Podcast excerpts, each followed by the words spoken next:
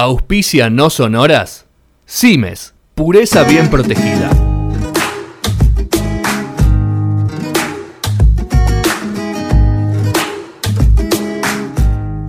David Bowie con Papo. Bee Gees con Charlie García. T-Rex con Soda Stereo. Las relaciones menos pensadas.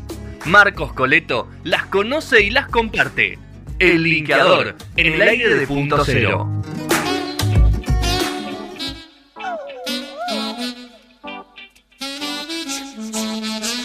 Bueno, un nuevo bonus track, como decimos, de No Sonoras, que va por fuera de lo que es el programa semana a semana, todos los lunes por punto cero a las 19 horas. Y, estamos eh, acá, que nos convoca esta sección musical que, nos va llevando. Comienza en un lugar, no sabemos cuándo termina, así que eh, voy a presentar a, los compañeros que me, que me, acompañan en este momento. El señor Sergio Visilia. ¿Qué haces, Sergito? ¿Cómo andamos? ¿Cómo va? ¿Cómo andamos? ¿Todo bien? Bien, ¿vos? Muy bien, acá dispuestos a, una nueva sección del querido Marcos, así que bueno, a, a disfrutar. fanático de Gustavo, hoy vamos a hablar del señor Gustavo Basterrica, que fue noticia hace unos días, no, no de noticia por algo bueno, sino por, por fue encontrado en situación de calle y un montón de cosas más. Obviamente haremos eh, mención a eso, Marcos seguramente lo tiene en su agenda, pero nos vamos a enfocar en la parte más linda, más virtuosa, más creativa de, de Gustavo, que fue abuelo de la nada, y, todo lo que, lo que fue en esa época que, tantas canciones lindas nos, dejó, y entender un poco qué pasó en el medio para, llegar a esta situación. Así que no me queda más tiempo que presentarle al señor Marco Coleto, de la ciudad de Regina. De Regina, claro, de Regina Río Negro, bueno, la auspiciante ahí, que, esto no está preparado, sino que, bueno, estás en tu búnker. De cambios de computadora, así que bueno, muy buenas tardes a todos. Y sí, o sea, vamos a ir, se va a basar un poquito en, lo que va a esta sección que tiene que ver con linkear, con linkear un montón de momentos, que se abren un montón de puertas y que nos damos cuenta que están relacionadas eh, personas, discos, artistas, canciones totalmente disímiles entre sí, que por ahí jamás se, jamás se relacionaron, que es lo que tiene de lindo esta sección, bueno, que le pusimos linkeador en algún momento, cuando recién empezamos. Y para hablar de, de Gustavo Basterrica, del Vasco Basterrica, eh, bueno, él empieza un poquito ahí en la banda, en la primera Baking Band de Porcheto. En la primera Baking Band de Porcheto, Raúl Porcheto, primer grupo del año 74, que no es un dato menor, no tiene que ver con el linkeador, el dato de Porcheto, pero tiene que ver un poquito con Charlie. Charlie siempre fue un gran, em, digamos, eh, ladrón de músicos de Porcheto. Eh, en los 70 ah. y principios de los 80. Reclutador queda mejor. Reclutador, porque él fíjate que en el año 80, cuando estaba grabando con Cerugirán, cuando estaba grabando con Cerugirán Bicicleta, él pasaba mucho por el estudio eh, a visitar a Porcheto, que estaba grabando un disco como muy innovador en aquel momento para el rock argentino de ese momento. Recuerden que en el año 80 todavía, eh, a ver, estaba pasando la New Wave en Europa, en Estados Unidos, el punk, el pop, el synth pop, el pelo corto ya en el rock, pero acá estábamos 12 años atrasados porque todavía estábamos en el proceso militar. Todo eso iba a llegar a partir del comienzo de la democracia. Y es muy innovador los dos discos que hace. Hace un disco que se llama Metegol en el año 80 y otro en el 81 que se llama Metegol, eh, Metegol perdón, eh, Televisión. Dos discos así muy, muy modernosos, muy ochentosos. Porcheto, hoy es un músico olvidado, Marco. O sea, hay algunos que, es más, tiene un, par de enemigos, diría, en la escena. ¿no? Hay, hay, muchos comentarios un poco negativos sobre, sobre cierta cosa de Porcheto. Sí, sí, sí. Investiga ahí que hay hay mucha gente que no. así todo también tiene todavía mucho recorrido, más que nada por el interior, eh, obviamente a un nivel muy, muy chico, pero, pero con esa vigencia que le da tocar en teatritos y toda esa cuestión. Pero bueno, todo esto que contás también, Fede, ¿no? Va de la mano. Qué loco eso, porque por más que sean por ahí clásicos y tipos que por ahí están establecidos con algunos discos, con algunas canciones, eh, por más que estén recontra establecidos, pueden perderlo en algún momento. Y me imagino, antes las décadas estaban muy enmarcadas, viste que la década del 80 era una cosa, la década del 90 era otra. Y hay muchas bandas que se quedaron en los 80. Te doy dos ejemplos. Eh, qué sé yo, de Cult, una banda que para mí no logró pasar esa fase de del 80 y pico a los 90. Se quedó muy en los 80. O por ahí acá en la República Argentina, por ahí capaz que le pasó un poquito a Miguel Mateos o a Sass, que se quedaron un poco en los 80 y lo de Porcheto, bueno, es verdad lo que decías. eh, que es, eh, está un poquito olvidado, no voy a decir injustamente olvidado, porque tan olvidado por ahí no está, pero sí toca en lugares, acá vino una vez a Villa Regina y tocó en una, una confitería muy clásica de la ciudad, pero un lugar, un recinto eh, por ahí pequeño, pero lo que yo hacía mención es que Raúl Porcheto primero tuvo a Basterrica y después en esos dos discos que están unidos del 80 y del 81, él tiene como backing band, como banda acompañante, a tres tipos. A Paulo Gullote en la guitarra, Alfredo Totte en el bajo y Willy Turri en la batería, que son los, que después son hit. Charlie los agarra, se los, se los afana de alguna manera. Va a ser como la mejor banda de Charlie de los 80, por lo menos para mí la mejor que tuvo como solista, que es lo que, la que lo acompañó eh, más Fito y más Fabi Cantilo en, en, los polos, en la gira de Cricks Modernos y de Piano Bar. Es la banda de Piano Bar. Eh, y también, bueno, en la banda que tuvo antes, de Modernos, fueron los abuelos de la nada. Fue ahí, Basta Rica, en la guitarra. Pero bueno, eh, él, digamos, hace Estaba Calamaro también ahí, Marco, hay que decir eso, ¿no? Estaba Calamaro, o sea, sí, Calamaro también, vemos, pero. Vemos que Charlie. No, te decía que, que, Charlie tiene todo. A ver, tuvo a Fito, como marcaste vos, tuvo a, Calamaro, o sea, los más grandes de la, de la escena, Charlie los tuvo en su, en su banda. Sí, total, total. Eh, Daniel Melingo, Gonzo Palacios, Richard Coleman, eh, muchísimos. Eh, y digamos, la primera vez que Charlie le robó un músico a Raúl Porcheto ya se venían viendo porque después arman por su gieco, en ese momento donde se está separando Sui Generis en el 75, después de la despedida en Luna Par, se juntan con Porcheto, con León Gieco, hacen ese disco por Sui Gieco, que es una mezcla entre todos los apellidos. Eh, y ahí es cuando Charlie por primera vez le roba este, este músico a, a, Porcheto, que lo va, a empezar a ver como una referencia, que es cuando Charlie, bueno, obviamente eh, deja su generis, que deja de ser esa banda folk, adolescente, de ellos dos muy inocentes en el bosque, caminando por... Bueno, es cuando Charlie, cuando el mundo se vuelve sinfónico, cuando Charlie empieza con la experimentación, con los sintetizadores, y va por una banda bien elitista, bien de rock progresivo y sinfónico, que era lo que estaba dominando el mundo del rock, con bandas como Yes, Emerson Lake Palmer, Genesis, cuando Charlie estaba escuchando mucho esa música, y arma la máquina de hacer pájaros.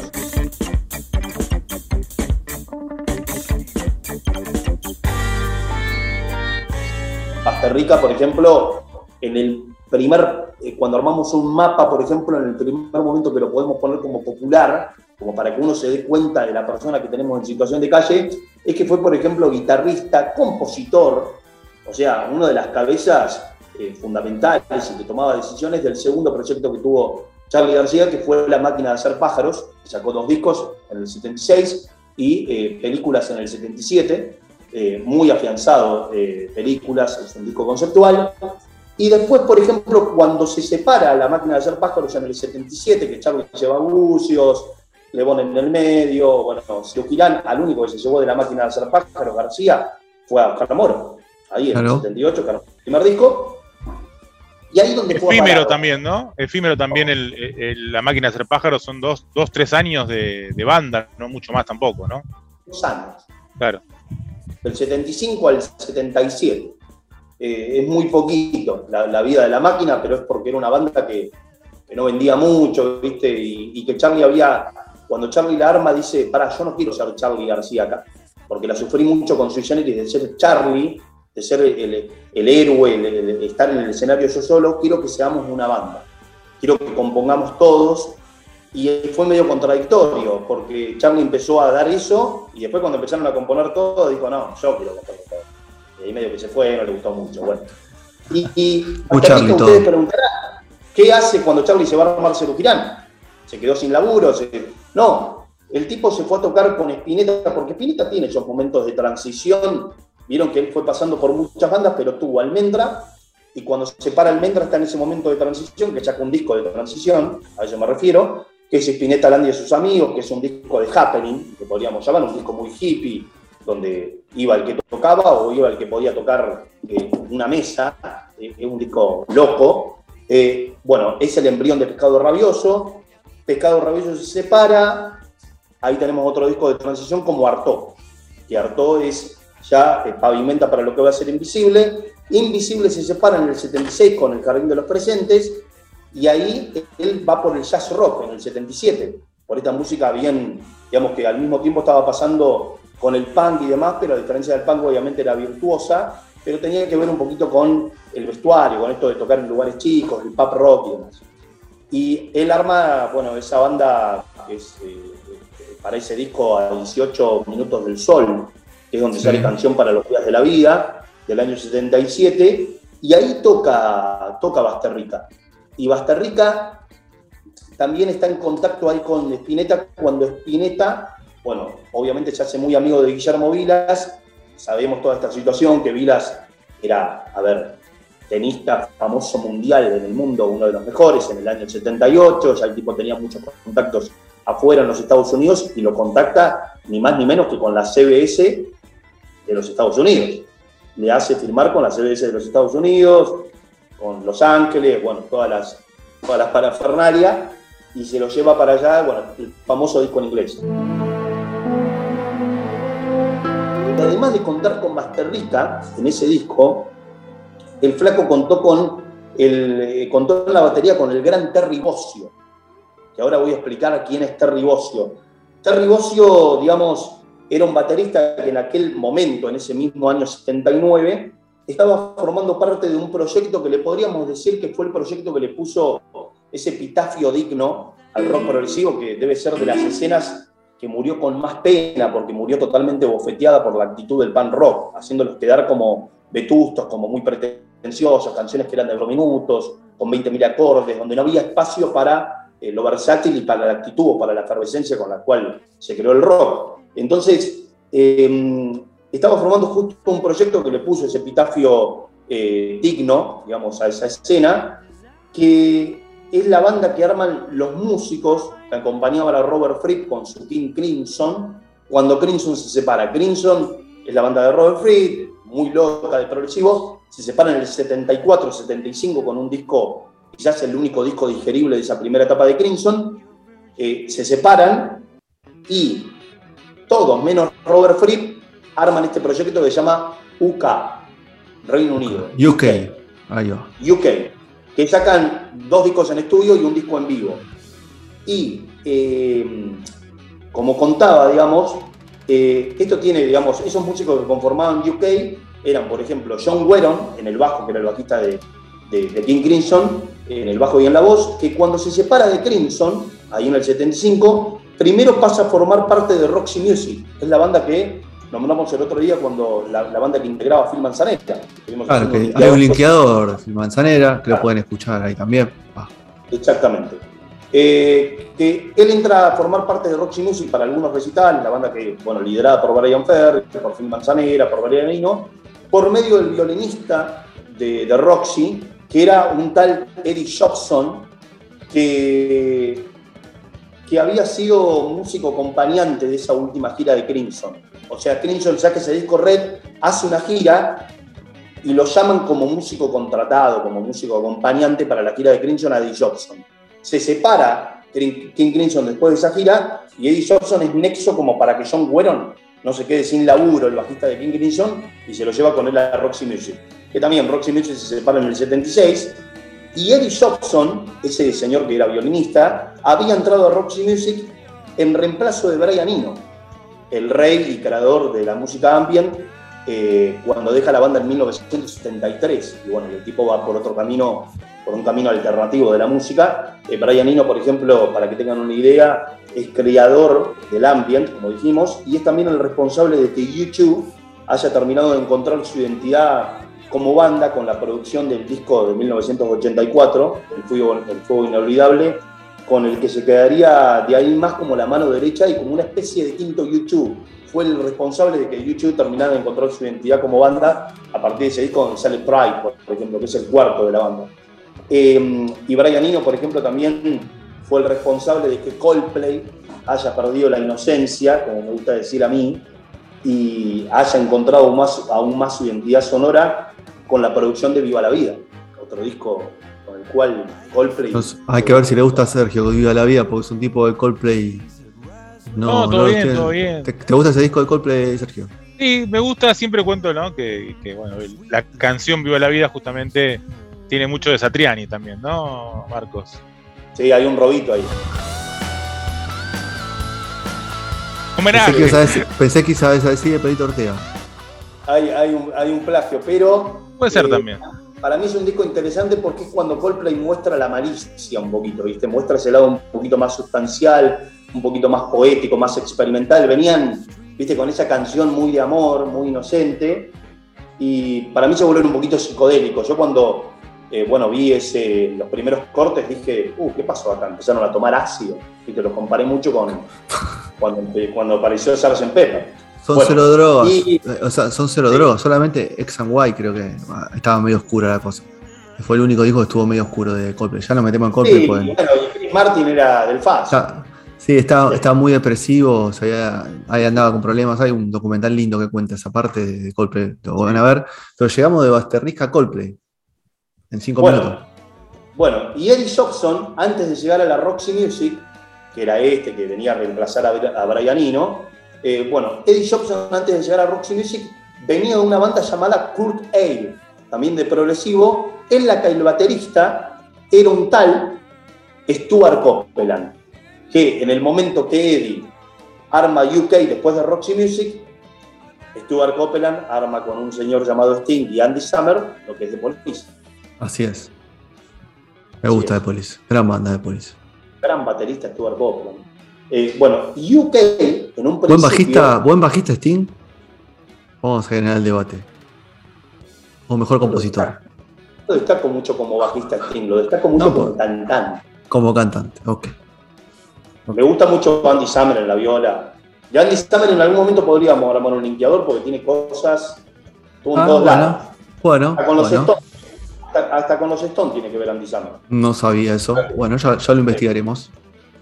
Y UK en un principio eh, también estaba formada por el, eh, o sea, eh, cuando empieza UK no estaba Terry Bozzio, este que tocó con el flaco en el disco en inglés. Estaba Bill Bradford. Bill Bradford es el, digamos, el que genera el puterío en el progresivo, ese pase de, eh, el gran pase del progresivo, porque él venía de tocar en Yes, el, el- el gran baterista de Yes, y en el 72 el tipo se va de Yes y se va a Crimson. Está en Crimson hasta que King Crimson se separa en el 75, el tipo se separa de King Crimson, ¿y a dónde va? Cuando se separa de King Crimson. Eh, se va, digamos, pasa por un efímero tiempo a formar parte del primer Genesis de Phil Collins como cantante. Vieron que Genesis se va Peter Gabriel, Phil Collins era el baterista, pasa adelante, pero no tuvieron al negro, a Thompson, a Tony Thompson que venía de Franz Zappa, no lo tuvieron desde un principio. Al primero que llamaron fue a Bill Bradford, porque era un amigo británico como ellos de la misma escena del progresivo. Le hizo el aguante en un disco, en Tricos de Tail, y en la gira de ese disco. Y estaba ahí, digamos, eh, Bill Bradford, que de hecho cuando Bill Bradford se va, eh, esto un gatito no estaba en el linkeador, pero lo tiro. Cuando Bill Bradford se va de, de Yes, el que entra a reemplazarlo, o sea, Bill Bradford se va para King Crimson, el que entra a reemplazarlo es Alan White. ¿De dónde venía Alan White? Venía de la banda de John Lennon. El que toca en Imagine es Alan White, que después fue el baterista toda la vida de Yes, con el tema este conocido de los 80, Owner of the Lonely Hearts y demás. Y Bill Bradford va a estar solo en el primer disco de UK como baterista, ya que se vuelve a encontrar con su amigo Robert Fripp para reencarnar King Crimson una vez más junto a dos integrantes nuevos que eran Adrian Bellew y a Tony Levin, con un discazo que sale en el 81 que es Discipline, que para mí es el disco acertado con el cual eh, uno puede entrar a un universo tan complicado de Crimson. Siempre recomiendo ese disco como para entrar en un universo de Crimson que es complicadísimo. Lo voy a Eh, escuchar. Sí, Discipline se llama, es del 81. Ok. Muy bien. Es por eso, es por eso que, que llega Terry Bozzio en su reemplazo para el segundo y último disco de UK, mientras que participaba en el disco en inglés del Flaco, donde tocaría la guitarra eh, Basterrica. Piensen que cuando Terry Bozzio va a tocar con el Flaco y con, con Basterrica para el disco de Spinetta en inglés, estaba siendo hacía muchísimos años el baterista y el gran mano derecha de una de las mentes más brillantes de la música popular, que es eh, Franz Zappa. Así es. Estaba siendo el, el ba- el baterista más duradero que tuvo Franz Zappa. Eh, Que eso es mucho decir. Es mucho decir. Sí. O sea, miren con quién estaba tocando el flaco, con el baterista de Zappa. Bueno, No sí, también, la- a ver, hay que decirlo, Marquitos, que las- el C- la CBS le dio una bolsa gigantesca de dinero para que el flaco, primero que convencerlo de que cante en inglés. Segundo, que contrate a los músicos que se le antoje. Estaba, estaba Paulinho da Costa, si no me equivoco también, ¿no? En las Percus, no, no metió Percus. ¿Verdad? Sí, sí, sí. Sí, sí. No, y Otro icono, ¿no? Pero hasta en el detalle del fotógrafo se fijaron. El fotógrafo de las sesiones, que hay muchas fotos del flaco con barbita grabando el disco, se la saca Michael Putland, Michael Putland, se, escribe Putland. Eh, eh, vayan a buscar fotos, le sacó, pero todas las mejores fotos de los Stones de los 70, Michael Putland. De giras, Ok. de, o sea, de crema total. ¿Único argentino Axerrica ahí junto a Spinetta grabando de músicos? Eh, ¿O había algún otro más compatriota? El único, el único, el único. sí. Patazo también, ¿no? Sí, gatazo. O sea, miren quién es Basterrica. Bueno, por eso, más allá de que Robert Fripp lo conoció por haber participado en los discos de sus amigos Talking Heads, estoy hablando de, de Adrián Bellew. Eh, no es casual que Bill Bradford haya dejado UK para ir a tocar eh, con el Crimson, donde estaría eh, a cargo de las guitarras y voces Adrián Bellew, ya que había, o, sea, ya que Adrián Bellew venía de acompañar justamente a Franz Zappa con Terry Bozzio. ¿Entienden? O sea, Bill Bradford lo va a separar a Terry Bozzio, no, perdón, Terry Bozzio lo va a, lo va a reemplazar a, a Bill Bradford, a UK, digamos, y Bill Bradford se va a una banda con el compañero de Terry Bozzio. Terry Bozzio lo estaba reemplazando a él en UK. O sea, él se va, entra de Terry Bozzio, que venía de Franz Zappa, y él se va a armar una banda con el otro integrante de Franz Zappa, que es King Crimson. Y ahí también estaba el otro bajista pelado de bigotes, llamado Tony Levin, estaba en esa nueva reencarnación de King Crimson porque Robert Fripp lo había conocido en el 77 en las sesiones de grabación del primer disco eh, de Peter Gabriel como solista, ya que Fripp era el guitarrista y Levin el bajista. Y Levin era el bajista de ese disco de Gabriel eh, por medio del productor, que fue el canadiense Bob Ezrin, que al verlo, a Peter Gabriel sin banda, le trae músicos como Tony Levin, que Bob Ezrin ya conocía por eh, ser el bajista de su estrella, que siempre producía desde el primer disco, que era Alice Cooper, y no se, no se equivocaría porque aún hoy sigue siendo el bajista y la mano derecha eh, más grande de Peter Gabriel en su carrera como solista.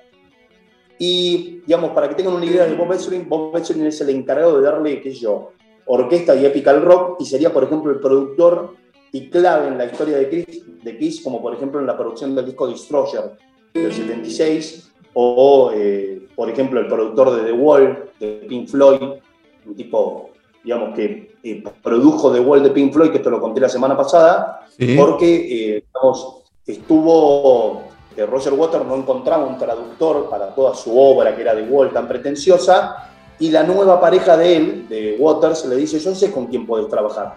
Con un productor que yo fui secretaria eh, durante toda la época que trabajaba con Alice Cooper, que se llama Bob, Bob. Es canadiense, te lo presento. Y bueno, el tipo eh, trajo toda esa maniobra de orquesta para Comfort Binom y demás. Eh, Bob Ezrin también, por ejemplo, fue en el 95 el productor del último disco en estudio de Los Héroes, de Avalancha. Y más allá de ser el productor de, de ese disco de Avalancha de Héroes del Silencio, Bob Ezrin, más allá de producir The Wall, también como les contaba, fue el productor del disco de regreso de Saints Addiction, la barra de Perry Farrell. Perry Farrell, bueno, el creador, el genio de Lola Lola Palusa, que ya vendió dos, eh, do- ya vendió todo acá. Tremendo. Ya vendió todo, tremendo. Que contenía ese disco de regreso que saca- sacan ellos en el 2003, que se llamó Strays, que, que tenía un hitazo, el mayor hit de, de James Addiction, que se llamaba Just Because. Eh, y digamos, cuando lo llaman eh, para que toque, cuando lo llaman a Tony Levin para que toque en King Crimson, eh, Tony Levin venía de tocar en el último disco de John Lennon en vida, que fue Double Fantasy. Que llega ahí, digamos, hay una explicación de por qué Tony Levin llega ahí. Llega por medio del productor del álbum de Lennon, que era Jack Douglas, alguien que había apadrinado mucho Bob Ezrin en los discos de Alice Cooper, eh, donde lo ponía como ingeniero. De hecho, en uno de los discos que Bob Ezrin lo pone como ingeniero a Jack Douglas, lo pone también como ingeniero Robin Black. Y Robin Black, 10 años después, en el 84, va a producir, va a ser el productor en Ibiza de Himno de mi Corazón. de los abuelos, que es el último disco que graba Basterrica. Ok. A ver, eh, o sea, Basterrica en todo ese tiempo siguió trabajando con algunos otros músicos acá en argentinos. En ese, en ese bache entre, entre, entre Spinetta y abuelos, pues fue poquito tiempo, pero de, de Spinetta el pasa abuelos. Esa es una pregunta que me, me eh, queda. Spinetta arma algo con Lerner, por eso lo llaman primero Lerner. Lo llaman primero Lerner para armar los abuelos de la nada. Lerner les dice que está armando la mágica, que era su banda como solista, eh, los músicos que lo acompañaban, y recomienda a este jovencito pibe que tocaba en una banda raíces llamado Andrés Calamar. Ok. Y ahí, y ahí se arman los abuelos. y, los abuelos llegan a, y los abuelos llegan a grabar gracias a Charlie García, porque Charlie García era amigo de Rica, ya habían tenido la banda juntos. Y eh, el último que hacemos, la última carita, eh, bueno, O. por ejemplo, sería el responsable de que Jack Douglas, este productor del último disco de Lennon, fuera el eh, sexto Aerosmith, ya que cuando Eswin es convocado para producir el segundo disco a la banda de Boston, se lo lleva con él como ingeniero a Douglas y al ver que en los tres primeros días los Aaron no hicieron otra cosa que drogarse, Eswin se retiró y le dejó el trabajo como productor del disco a Jack Douglas, donde haría su debut como producción y de ahí en más se quedaría con Aerosmith por varios discos. Sería como el sexto Aerosmith. Muy bien. Ahí cerramos eh, eh, el linkeador de Basterrica y, y ya meternos un poco para, cerrar y, y entender la actualidad de Basterrica. Basterrica después de Abuelos, Marcos, ¿qué, más o menos qué, por dónde anduvo transitando? No sé también Sergio si se acuerda, hay algún dato para sumar. Él participa, ahí tiene muchas participaciones, participa en un disco donde fue una crema total, pero fue un disfrute total de toda la escena de los 80 del rock argentino, que fue ese disco olvidado de Andrés Calamaro, que fue Vida Cruel, que participó desde Richard Coleman al León Gieco, pasando por el Flaco, Charlie, Basterrica, Zorrito Bonquintiero, invitó a todo el mundo. Basterrica tiene también, tiene también un disco ahí medio perdido, solista, en los 80, creo que fue apenas sale de, Abuelos por ahí, eh, donde si no me equivoco toca Moro en la batería, bueno, tiene mucho que ver con esto que contaba, ¿no? Compañero de él también en algún momento. Eh, que bueno, medio que pasa sin pena ni gloria, ¿no? Ahí por la segunda mitad de los 80. Eh, pero bueno, tiene un disco solista en su haber, Joven Blando, si no me equivoco es el nombre. Eh, que bueno, está como ahí apenas, apenas sale de, los abuelos. Sí, a él, lo, a él, lo, echan, digamos, en los ensayos del ópera. El famoso ópera, donde famoso ópera. argentinas. ellos ensayaban en un boliche que no recuerdo el nombre, y ensayaban ahí, y bueno, nada, lo, lo echan porque él tenía problemas con sustancias ahí que antes en la máquina no los había tenido, los empieza a tener en el furor de los abuelos de la nada. Los abuelos de la nada son como la primera banda popular del rock argentino, la primera banda en tener equipos de seguridad, en, tocar, en hacer cinco shows en, en, fin de semana y en, y en coquetear con todo esto del beat, del champán, de, que los esperen con la alfombra roja en boliches. Y aparte Basterrica fue parte de, la, última juntada, ¿no? De abuelos. Estuvo en la última juntada de abuelos que, llegó a hacer algún show medio perdido, sacó algún single y ahí quedó. O sea, eh, después falleció, falleció eh, el sobrino de Miguel Abuelo, que era el líder. Eh, falleció hace poco, que era como el que estaba, llevando adelante. Ahí está, que le estaba llevando adelante. Y bueno, no quedó mucho más de, esa juntada. Pero digo, Basterrica estuvo ahí. Es más, cuando Calamaro lo juntó en un show en un Pepsi Music, al que tuve la suerte de ir en 2016. Estaba, bueno, estuvo Cachorro, estuvo Basterrisca mismo, eh, creo que estuvo Melingo. claro, estuvo Melingo, y bueno, ahí hicieron un par de versiones de tema, y ahí también estuvo Basterrica, donde también fue muy aplaudido y fue como un homenaje ahí que se le hizo a la banda. Sí, de hecho, Basterrica llega tarde a esas sesiones de Himno de mi Corazón, que es el tercer y último disco que graba con los abuelos, que es donde sale el lunes por la madrugada, porque el tipo estaba con un con un tema judicial, con un tema de, por eso el tema de cucharón de tribunal, con un tema de que lo habían agarrado con algunas cositas, y bueno, por eso tuvo que manejarlo y llegó tarde la grabación de, Himno de mi Corazón. Eso ya lo distanció con la banda. ¿Y el último dato, Sergio, ahí que quiere aportar? No, no, justamente era eso, era eso mismo que, justo que hablaba de las sustancias, esta cuestión que tuvo cuestiones eh, legales, incluso hasta sentó jurisprudencia el caso de él, creo, en la cuestión de tenencia de, drogas, ¿no? De despenalizarlo. Así que bueno, nada, tuvo esas cuestiones también en los 80, ¿no? Muy bien, así cerramos un linkeador de, Gustavo Asterrica. Esperamos que Gustavo se acomode. Ahí fue internado y, le están dando una ayuda grande. Mucha gente se involucró, así que seguramente grandes amigos de la música habrán dado una mano. Así que nada, esperemos que se ponga bien y nos encontramos pronto, Marquitos y, Sergio. Eh, Marco en un nuevo linkeador, Sergio seguramente al aire de No Sonoras. Así que, como siempre, invitamos a ver cualquier sección del linkeador de Marcos, que tiene muchísima data de, música y de disco para escuchar y de artistas. Un abrazo, Marquito, un abrazo, Sergio. Un abrazo grande, chicos. Adiós. Ahí estamos.